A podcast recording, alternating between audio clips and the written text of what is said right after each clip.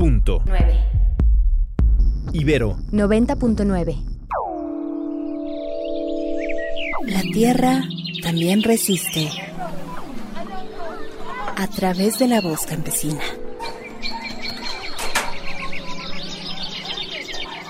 Escuchas una producción de Radio Guayacocotla y Resistierra de Ibero 90.9.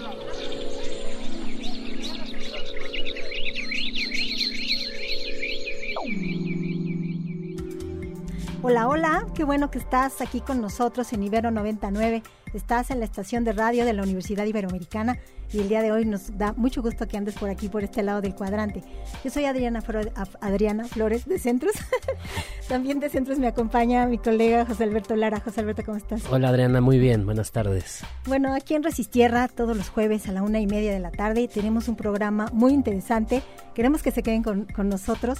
Y bueno, ya eh, los hemos escuchado, si nos han estado siguiendo las últimas emisiones, han visto que usualmente comenzamos el programa con algunas noticias, charlando sobre lo que ha estado pasando en la semana, que tiene que ver con sustentabilidad, que tiene que ver con cómo realizamos la planeación del territorio y cómo tratamos de, que nuestro día a día eh, la sustentabilidad vaya sucediendo.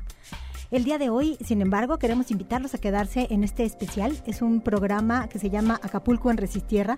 Queremos volver a tomar el, asunto de Acapulco, de esta tragedia, este evento eh, hidrometeorológico que ha sucedido en las costas mexicanas y que pues ha tenido daños muy importantes y eh, tomémoslo como, como un pretexto para pensar, para reflexionar sobre cómo es que estamos atendiendo estos asuntos del cambio climático y cuáles podrían ser un poco las consecuencias. ¿Qué te parece, Jalpa? No, muy bien, pues es que es la noticia, o sea, es la noticia del momento, pero que marca yo creo que un parteaguas de lo que tiene que ser de aquí en adelante la resiliencia de, de la humanidad.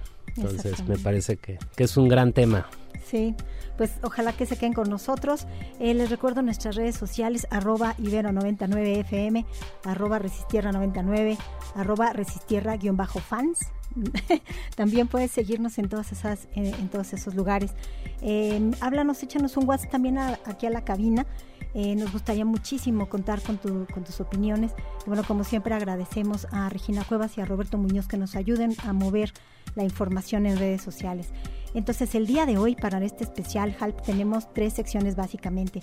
En la primera de ellas platicaremos este asunto de las soluciones basadas en la naturaleza, que ya habíamos comentado en, en el programa pasado, pero vamos a tratar de ligarlo, porque es muy pertinente entender cómo es que la naturaleza tiene eh, estas opciones inteligentes, vaya, este diseño inteligente que nos permite lidiar con muchos de estos fenómenos hidrometeorológicos. En nuestra segunda sección nos vamos a meter precisamente al, diseño de ciudades inteligentes eh, con una invitada especial que tenemos el día de hoy, Elizabeth Meigler, y anda por aquí también, ahorita la saludamos. Y en nuestra tercera sección vamos a retomar algunas entrevistas que hicieron nuestros compañeros de Radar. Eh, con Mario Campos tempranito, hace unos días, con algunos expertos que nos explicaban qué está pasando, cómo es que la ciencia está viendo estos escenarios eh, frente al cambio climático y cómo podríamos ir lidiando con estos fenómenos hidrometeorológicos. Entonces, vamos empezando. Sí, no está bueno porque son tres cosas, más allá de las noticias que salimos de, ¿no? de tantos muertos, tal, no sé qué, entonces más bien es qué sigue, qué sigue a partir de hoy. Muy bien. Sí, como tratar de aprender un poco la lección y mirar algunos temas por ahí. Entonces, bueno, eh, si recuerdan en nuestro, en nuestro programa pasado, charlamos con Alejandro Guevara, San Ginés, también aquí del Centrus, y tenemos un audio que quisiéramos eh, compartir con todos ustedes porque nos habla de, precisamente de estos ecosistemas que están en, la, en las costas y eh, es, es pues muy importante reconocer el papel que están teniendo manglares, dunas, etcétera. Vamos a Vamos con él. Lo que se ha visto es que hubo una suerte de, un experimento natural en el cual, eh, dada un, mismo tsunami, una misma eh, dosis, por decirlo así, los efectos fueron muy distintos dependiendo de si la costa estaba protegida por manglares o no. Entonces, el daño en términos de pérdidas materiales, casas destruidas, inundaciones, y daños mm, eh, humanos fue muy muy diferente dependiendo de si estabas protegido por una barrera de manglares o no. Entonces eso da cuenta de el poder eh, de protección que nos da, por ejemplo, un manglar. Entonces tenemos manglares y humedales costeros, tenemos sistemas de dunas y playas, ambos absorben la energía de las olas y reducen la velocidad del viento, que es, ustedes saben, pues el poder del agua es tremendamente este, destructivo, ¿no? Sí, sí, sí. También la restauración de recifes de corral que reducen la altura de las olas antes de que peguen en la costa, los sistemas de marismas y de salinas, y, en general la reforestación costera, los sistemas de infraestructura verde y los sistemas de control de inundaciones naturales. En gran parte, mm, mm, digamos, algunos de los mayores desastres o catástrofes humanas se dan porque el ser humano se establece en lugares donde naturalmente se acumula el agua. Entonces de repente uno ve en época de sequía una gran planicie costera dice, ah, está excelente para desarrollar un, un, hotelito. un condominio, un hotelito, y resulta que pues, en época de lluvias pues, eso es una laguna, ¿no? Entonces, Muy bien, bueno, pues tenemos ahorita, eh, tuvimos el audio eh, de repetición de Resistierra, donde Alejandro Guevara nos comentaba la importancia de tener estos ecosistemas en las zonas costeras a manera de, amortiguadores para todos los lugares, los hoteles, el desarrollo urbano o incluso las zonas productivas para que estén protegidas. Y bueno, eh, tomando esto como un poco para, abrir boca a la discusión, eh, quisiéramos presentarles a nuestra invitada de hoy, Elizabeth, bienvenida. Elizabeth Meigler, eh, ella es coordinadora para América Latina de la Fundación Fundación Friedrich Naumann eh, para la Libertad, directora de proyectos para Centroamérica, como decía, eh, de, esta fundación. Elizabeth, muchísimas gracias por acompañarnos el día de hoy aquí en Resistierra. Adriana, José Alberto, un gusto estar con ustedes. Muchísimas gracias por el espacio y por poder compartir eh, algunos puntos de vista con su público. Muchas gracias. Pues ahora sí que tenemos enfrente un, un buen caso para pensar, un, un, buen reto para para volver a plantear cómo es que queremos convivir con la naturaleza frente a eh, estos cambios que estamos viviendo en el clima, en la biodiversidad y que estamos viendo cómo eh, las consecuencias de estos desastres pueden tener alcances enormes. Entonces quisiéramos un poco desde la perspectiva de la fundación y, la tuya propia, Elizabeth, em, ¿qué hacemos? Eh, ¿Qué hace que una ciudad sea sustentable y resiliente? Ahorita tenemos el caso de Acapulco, una ciudad costera, eh, y en algunos otros casos serán quizás ciudades más pequeñas o más grandes, en eh, quizá algunas más interiores, no, no, no en zonas costeras eh, completamente, pero ¿qué, ¿qué, en general en estos patrones que ustedes han estado analizando, qué hace que una ciudad sea sustentable y sea resiliente frente a este tipo de fenómenos, Elizabeth? Gracias, Adriana. Bueno, yo creo que para empezar, cuando hablamos de ciudades inteligentes, debemos hablar de un concepto integral un concepto integral de planificación urbana inteligente. ¿Por qué? Porque al final del día, em, claro, la catástrofe de Acapulco em, era difícil de preverse, pero las graves consecuencias que hemos visto creo que son una enorme oportunidad para pensar hacia el futuro em, y en términos sobre todo de cómo queremos eh, replanificar Acapulco de una forma inteligente, ¿no? con, eh, pensando que una ciudad inteligente justamente para poder adaptarse em, al cambio climático, tiene que pensar en soluciones, por ejemplo, de arquitectura verde, ¿no? Arquitectura verde, em, infraestructura verde que eh, nos ayude a mitigar las consecuencias del cambio climático y eventualmente nos ayude a evitar inundaciones en una ciudad. Oh. Pero al mismo tiempo, esta infraestructura verde eh, permite crear espacios em, públicos donde los ciudadanos eh, que habitan en una em, urbe puedan precisamente eh, también crear comunidad, em, crear comunidad con su familia, con sus vecinos, tener un espacio eh, verde, un espacio donde puedan respirar aire puro, donde puedan desenvolverse. Entonces ahí el término de la resiliencia abarca estas dos em, digamos, vertientes, ¿no? Por un lado, eh, poder, bueno, sí, ofrecer soluciones em, y para las consecuencias del cambio climático y por otro, brindarle calidad de vida a los ciudadanos. Y luego, eh, si pensamos un poco más allá de lo que es una ciudad resiliente, bueno, también una ciudad em, inteligente implica eh, que sea una ciudad donde la transparencia sea crucial, ¿verdad? Donde el gobierno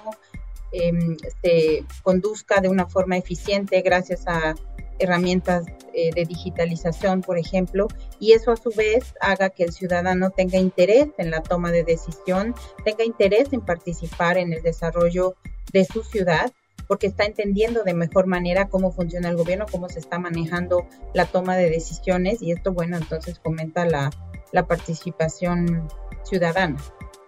Yo creo que ese tema que toca Isabel es crucial y de hecho es relevante totalmente ahorita en lo de Acapulco, eh, porque no se tiene un buen registro de, de, los decesos y de personas desaparecidas y eso genera un montón de incertidumbre en la población y no sé y, confusión entonces no sabemos la verdadera magnitud. Entonces bueno creo que es un tema fundamental que está tocando Elizabeth. Claro para informar que en realidad cuáles fueron las consecuencias y cómo las atendemos y también para para sentarnos un poco desde la perspectiva de la planeación que no se trata solamente de tener infraestructura útil se trata de recuperar infraestructura verde y se trata también un poco de tejido social de, tener estos vínculos, de fortalecer estos vínculos y de que haya espacios de gobernanza, de que haya espacios donde la gente no solamente eh, digamos que, que, linda la playa o qué bonito eh, que tengamos un, buen humedal, sino que tengamos forma de incidir en esas decisiones. Así que esta parte de la transparencia me parece que eh, sigue siendo fundamental, Elizabeth. Muchas gracias por por este planteamiento de la Fundación. ¿Cómo podríamos, frente a Acapulco, eh, un poco con, este comentario que nos hace también José Alberto de, la importancia de la información pues para las familias que están ahí ahorita pues muy, muy dolidas? Eh, y desde, desde la perspectiva también del, ah, las pilas desde ahorita para, las siguientes, para los siguientes eventos. Eh, ¿Cómo podríamos eh, entonces pensar en una planeación ordenada? ¿cuáles, ¿Cuáles son ustedes los que, lo que están viendo a nivel mundial o a nivel, en tu casa, a nivel Centroamérica, América Latina? ¿Qué es lo que está sucediendo? ¿Por dónde están las discusiones de los gobiernos? ¿Y de qué manera podríamos también como ciudadanos tratar de entender esa perspectiva, Elizabeth? Yo creo que toda crisis es una oportunidad también. Lo vimos ya con la pandemia, lo vamos a ver ahora con Acapulco. Por supuesto es una catástrofe tremenda la que sucedió y, por supuesto que, muchas personas, em, digamos, perdieron a, seres queridos en, estas eh, circunstancias, lo cual pues es muy lamentable. Em, pero creo que es una oportunidad también eh, ahora para mirar hacia el, hacia el futuro Em, para mirar hacia esa planificación inteligente de ciudades que, mencionas, Adriana. Y em, digamos, la, discusión que se tiene en términos de, de planeación urbana hoy en día es que eh, las ciudades deben estar enfocadas hacia el individuo, hacia la persona que habita en ellas, porque al final del día las ciudades, eh, claro, deben ser resilientes, deben ser saludables, deben ser habitables para quienes eh, viven allá. Y desde la Fundación Ferignama para la Libertad, justamente uno de los conceptos em, que más destacamos es que esto debe ser un em, abordaje centrado en el individuo, centrado en el ciudadano. Em, al final, las personas son eh, la clave de las mejores soluciones también, ¿verdad?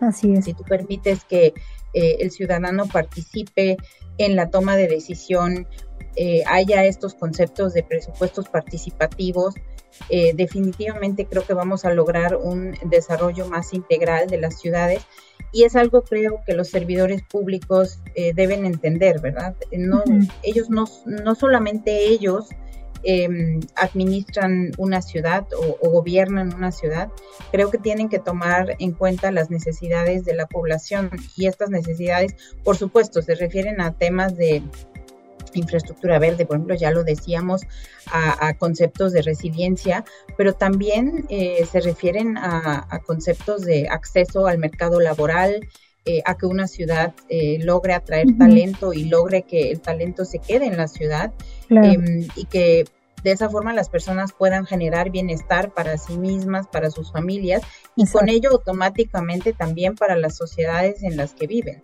Y los ciudadanos necesitan servicios públicos de calidad, ¿verdad? Suministro de agua, eh, suministro de energía eléctrica, eh, un transporte eh, público de calidad, también una matriz mixta de, movilidad que, tal vez ya no priorice tanto el automóvil, ¿no? Y con ello también...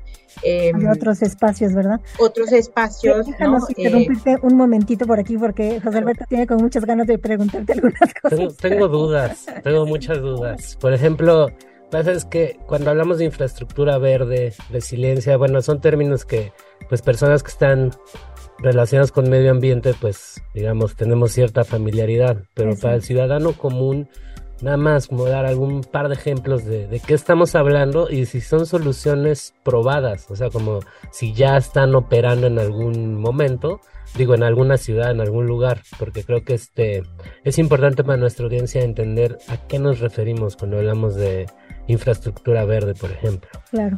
No sé, Elizabeth o Adriana. Nos echamos un volado. eh, bueno, pues yo veo que infraestructura verde se ha utilizado para, eh, para referirse a una serie de, Em, pues sí, de infraestructura de materiales que son, eh, que son, eh, que no son, digamos, de cemento, que no son la infraestructura gris eh, usual que tenemos para resolver las cosas, sino que con base en el propio funcionamiento de los ecosistemas, que es verde, se utilizan, se reutilizan, por ejemplo, las aguas, se hace la limpieza de algunas aguas grises o negras, se hace la retención de sedimentos para que no entren a los cuerpos de agua, los lagos, las lagunas o los pozos para, para el agua potable. Eso podría ser una de las que ya funcionan en algunas ciudades, eh, sobre todo en esta zona de Everglades, por ejemplo, en Florida, y hay algunos otros ejemplos en el mundo donde los humedales costeros han funcionado para limpiar el agua y para retener eso que nos decía Alejandro Guevara hace rato, de la, la gran fuerza que tiene el oleaje del mar en estos fenómenos. Y si tú tienes por ahí otro ejemplo, Elizabeth, bienvenido también. Sí, yo creo que eh, un ejemplo, este, digamos, lo hemos visto a lo largo de los últimos años en la Ciudad de México, ¿no? Antes la Ciudad de México eh, sí eh, se miraba en ocasiones muy gris, eh, muy, muy conflicto, digamos, era, era difícil trasladarse de un lado a otro. Hoy en día también todavía tenemos retos importantes en, términos de movilidad, pero cuando hablamos de infraestructura verde y la cantidad de parques públicos que se han rescatado, eh, en la Ciudad de México creo que vale mucho la pena eh, destacar estos ejemplos, ¿no? Pienso en el Parque La Mexicana, por ejemplo, em, que son esos espacios que, claro, hacen más fácil de alguna forma la absorción de la cantidad de, aguas pluviales em, y al mismo tiempo es un gran espacio donde, donde se puede generar eh, comunidad, ¿verdad? Creo que Elizabeth es de las mías, porque si tú comparas la Ciudad de México hace 30 años y la ves hoy, claro que es, un caos, pero tenemos, como bien dice, muchos de estos espacios. Incluso en periférico tenemos ahí estas paredes verdes. Que, bueno, por ahí hoy que se está filtrando eh, el agua, que bueno, no sé si es un problema de seguridad, pero por lo menos en términos de infraestructura verde, creo que sí se ve en la ciudad mucho más cosas que las que se veían hace décadas. Sí, pues se ha tratado de solucionar de otra manera, ¿verdad? Sí, Así es, y, yo creo que es, eh, cuando hablamos de ciudades inteligentes, muchas veces pensamos solamente en tecnología, en digitalización, em, y es un concepto mucho más amplio, ¿no? Y además el desarrollar una ciudad inteligente tampoco sucede de la noche a la mañana. También tenemos que, eh, creo, considerar eso y dar oportunidad a que eh, los gobiernos municipales eh, con una planificación urbana eh, inteligente y digamos de mediano y largo plazo vaya implementando poco a poco los proyectos eh, que corresponden. Tampoco sirve de nada pensar en la implementación de 10 proyectos porque fueron promesas de campaña electoral y, em, e implementarlos a medias. Creo que siempre es mejor ir paso a paso, ¿no? Y entonces, digamos, en la medida de lo posible, ir avanzando en el desarrollo de una ciudad hacia ser una ciudad inteligente, eh, y esta urbe que piense en que los eh, ciudadanos que habitan en estas urbes tengan calidad de vida. Al final creo que ese es el, el, aspecto muy importante que no debemos olvidar. Aquí se trata de que las ciudades se vuelvan habitables. Eh, disfrutables, ¿no? También. Disfrutables, exactamente. Em, caminables. Y con eso pues aumente eh, nuestra calidad de vida. Exactamente. Vinculándolo nuevamente entonces con Acapulco, a mí me, me parece que podemos eh, escuchar ahora, si te parece bien Elizabeth, vamos escuchando a Bernie Bastien. Bernie eh, vino a ser entrevistado por nuestros colegas de Radar aquí en, en, nuestra estación, en, en Ibero 99. precisamente él es especialista en cambio climático y economía y pues nos da muchos datos sobre esto, qué que, podemos estar esperando, qué está sucediendo con Notis en particular, qué es lo que se miró, tratando de, poner un poco eh, estas ideas hacia el futuro, ¿no? Cómo, cómo nos vamos planteando estos eventos hidrometeorológicos eh, y bueno, habría que estar preparados para ello, pensando en que eh, los datos que tenemos, por ejemplo, la información con la que tenemos, con la que contamos ahora, climática y meteorológica, pues a lo mejor todavía no, no da el ancho, ¿no? O sea, tenemos solamente como ciertos grupos de datos que nos hablan del patrón actual del clima, pero a, futuro qué va a estar pasando. Vamos a escuchar, a ver. Pues eh, realmente aquí, digamos, el factor importante de este huracán eh, para los impactos que causó, pues fue el factor sorpresa, ¿no? Fue la rápida intensificación con la cual pasó de ser una simple, no preocupante tormenta tropical en el Océano Pacífico a ser un huracán categoría 5. El, huracán que ha entrado con, mayor velocidad en, el Océano Pacífico, ¿no? Que ha tocado tierra con mayor velocidad. Y pues el segundo que más se ha intensificado eh, con, esa, con esa rapidez. Entonces creo que eso fue lo que, lo que agarra por sorpresa, el no tener ese tiempo para, pues, para prepararse y pues eso fue algo eh, que no es muy común que suceda en, pues en la atmósfera, que no es, un, no es un proceso muy común que suceda con los huracanes. Sí se ha visto antes, pero sin embargo sí eh, lo que se puede ver es que eh, parte de, eh, de, lo que hizo esto algo tan sorpresivo, de intensificarse tan rápido, ¿no? De que pasar de ser una tormenta a un huracán de manera tan rápida, pues tuvo que ver el cambio climático y también el, fenómeno de el niño oscilación del sur, que es un fenómeno que pasa de 2 a cada 7 años eh, en el Océano Pacífico, en que las aguas están más calientes y debido a eso, bueno, pues también los, los huracanes agarran más energía, se pueden intensificar más rápido y pues los, y es como los este, este escenario nos llevó a ver el huracán Otis. Lo que nos trae consigo el cambio climático, pues es una atmósfera más caliente. Eso quiere decir que puede, eh, digamos, contener mayor, mayor humedad y mayor energía. También nos trae consigo océanos más calientes eh, algunos, eh, por ejemplo, partes del océano que, están más calientes que sus alrededores se les llaman albercas de agua caliente y entonces de aquí salen, sale la energía para los huracanes. Y lo que se puede esperar, lo que dicen las simulaciones eh, de huracanes a futuro, lo que dice la ciencia de, cómo los huracanes van a cambiar con cambio climático, es que si bien mm, no se prevé que vaya a aumentar el número de huracanes, sí se prevé que los que vaya a haber sean de categorías más altas y además, eh, digamos, un análisis de, pues análisis preliminares, ¿no? De lo que se sabe del huracán Otis. Eh, si bien no podemos decir, ah, bueno, tanto porcentaje fue por cambio climático, sí podemos decir cómo el huracán Otis podría haberse visto en un pasado sin cambio climático. Em, y pues análisis preliminares lo que están viendo es que si bien sí existían las condiciones para esta rápida intensificación, incluso en un pasado menos caliente, lo que sí se le puede atribuir más al cambio climático es la cantidad de lluvia que trajo consigo el huracán Otis. Y esto en México, en nuestro país, esto se va a ver también mucho en, en todos aquellos lugares que son afectados por, una, por huracanes que es que va a haber mayor Bueno, entonces aquí tenemos la opinión de este especialista entrevistado por nuestros colegas de radar. Eh, Elizabeth, pues eso es el, panorama que tenemos. Y si revisamos eh, algunas de las historias, eh, algunos de, la, de los datos que se pueden recuperar de, de este, de, la de las páginas, digamos, eh, oficiales, pues tenemos algunas cosas muy interesantes, ¿no? Por ejemplo, del año 2009 hasta ahorita, a 2021, sí ha habido un incremento de huracanes en México. 2009 hubo 31 huracanes contra 52 en el año 2020, luego 2021 vuelve a bajar a 21, entonces se mantiene oscilando entre 30, entre 30 y 50 huracanes al año. Eso, eso nos pone en un panorama de planeación muy interesante. Y la otra cosa que quisiera que comentáramos, además de la recurrencia, que quizá nos, nos, vamos a estar quizá moviendo en esta, en esta fluctuación, como dice Bernie, de, de los 30 huracanes a los 50 huracanes al año, eh, huracanes donde hay un incremento de la temperatura muy rápido, donde es posible que ya no estemos alcanzando a tener suficiente tiempo para prever eh, o va eh, un poco más la trayectoria o la severidad del evento. Y la otra cosa es eh, cómo están funcionando en, en pues en tu opinión y en algunos otros países, Elizabeth o Halp también, que tienen información al respecto. ¿Cómo es que están operando estos fondos de desastres? Porque sabemos que en México estos fideicomisos acabaron con esta administración y pues hay algunos analistas que están apuntando a la necesidad de volver a recuperarlos, sobre todo por el tipo de, de recuperación y de montos de la inversión y el movimiento del dinero. que permitía tener una cosa como el Fonden eh, con, el, con el esquema de fideicomisos. Entonces son estas dos cosas, ¿no? el asunto de las recurrencias, el asunto de movernos en, esto, en, estos rangos entre 30 y 50 huracanes al año con estas condiciones y el asunto de cómo atenderlos, ¿no? Este, Elizabeth, ¿cómo, cómo ven por ahí?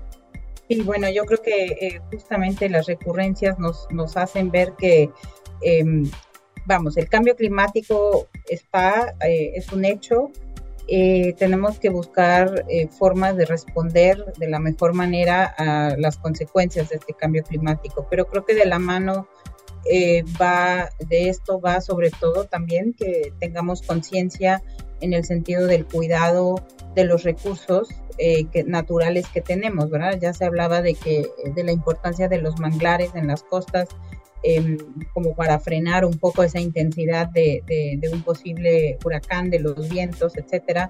Em, y, también se hablaba de, construir en, eh, en, la playa, ¿verdad? O sea, tenemos que creo que analizar en el futuro los desarrolladores, eh, analizar con más detalle dónde realmente es eh, seguro construir y dónde no. Em, para que justamente también se eviten estas catástrofes. Lo vemos también, eh, digamos, cuando tenemos eh, grandes cantidades de lluvia en, países de Centroamérica, por ejemplo, y, los ríos se desbordan y se llevan, eh, digamos, todo lo que encuentran a su paso, pero también, ¿por qué? Porque hay em, casas construidas em, de una forma no sólida, ¿no? Evidentemente, y en zonas de riesgo. Entonces creo que ahí sí debe haber lineamientos mucho más estrictos eh, y un control y, digamos, reglamentos de las autoridades donde sí es seguro construir y donde no. Exactamente. Y cuando hablamos de los fondos, bueno, definitivamente creo que este eh, ejemplo nos demuestra la importancia de estos fideicomisos, ¿verdad? Por algo se crearon en su momento y hubieran permitido, me parece, una respuesta eventualmente más rápida en el caso de, de Acapulco de lo que estamos viendo. Y esto no aplica solo para Acapulco para, digamos, el huracán que, vemos, sino para cualquier catástrofe natural es importante tener em, una forma rápida de responder y creo que los fideicomisos son básicos para ello. Yo soy Adriana Flores y solamente me despido recordándote nuestras redes sociales, arroba ibero99fm. Comunícate por favor con nosotros, queremos saber tu opinión y nos vemos el siguiente jueves. La Tierra también resiste a través de la voz campesina. Escuchas una producción de Radio Guayacocotla y Resistierra de Ibero 90.9.